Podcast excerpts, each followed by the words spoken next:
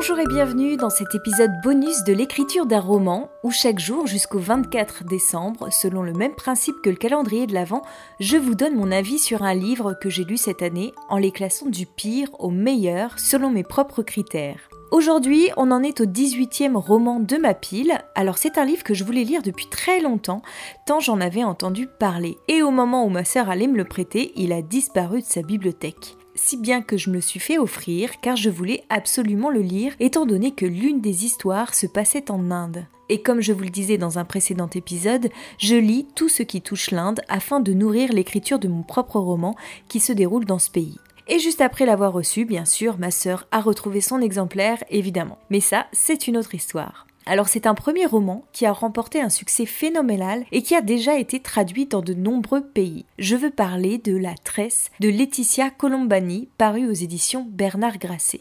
C'est l'histoire parallèle de trois femmes de trois pays différents. Smita en Inde, qui fait partie de la caste des intouchables, Giulia en Sicile, dont le père tient une entreprise de fabrication de perruques, et Sarah, une avocate, dans un grand cabinet au Canada. C'est le destin de ces trois femmes à un moment charnière de leur vie. Mais dès la fin des trois premiers chapitres, qui présentent les trois protagonistes, j'avais deviné le lien qui allait se tisser entre elles et ce qui allait se passer de manière générale. C'est sans doute ce qui m'a un peu gâché le plaisir de la lecture, car j'aime être surprise et ne pas savoir où l'auteur veut m'emmener. Et là, bah pour le coup, c'était raté. Alors, si j'avais presque tout deviné, l'auteur a quand même réussi à me surprendre et c'est ce qui m'a incité à poursuivre la lecture. La construction du livre est très classique, mais plutôt bien menée, elle est efficace. En trois chapitres, l'auteur nous présente ces trois personnages dans une situation initiale propre à chacune, et elle termine chaque chapitre par l'incident déclencheur qui va faire basculer ces trois vies sans nous révéler lesquelles. C'est ce qui nous pousse à continuer la lecture.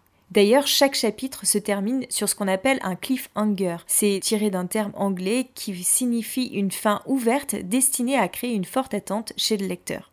Et enfin, les personnages ont des objectifs très clairs qui nous permettent de suivre leur parcours assez facilement.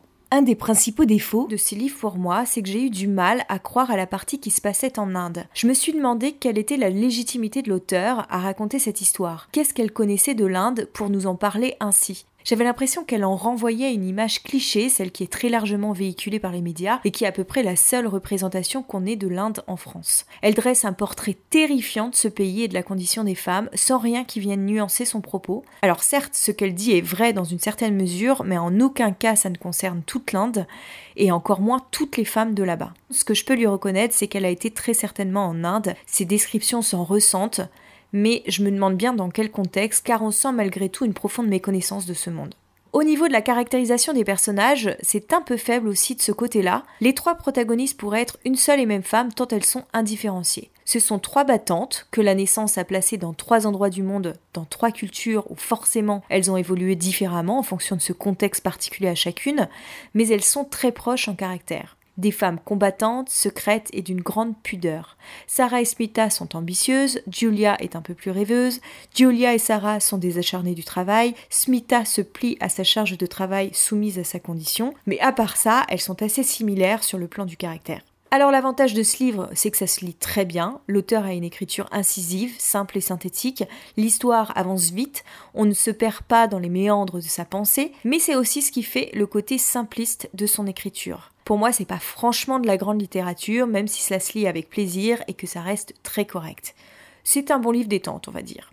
Malgré tous ces petits défauts, il faut quand même savoir qu'il s'agit là du premier roman de Laetitia Colombani, donc c'est un beau tour de force pour débuter dans le métier, surtout quand on sait le succès qu'elle a remporté avec ce livre. Je vous invite donc à le lire, il n'est pas très épais, ça se lit assez vite, et venez ensuite me retrouver sur Instagram sous le nom d'Aurélie Horner pour me dire ce que vous en avez pensé. Je serai ravie d'échanger avec vous à ce sujet. On se retrouve dès demain pour le 17e roman de ma pile. Il s'agira encore une fois d'une autrice qui a remporté un franc succès avec son livre, dont on a même tiré un film. Vous devinez qui c'est? En attendant, bonne lecture à vous et à demain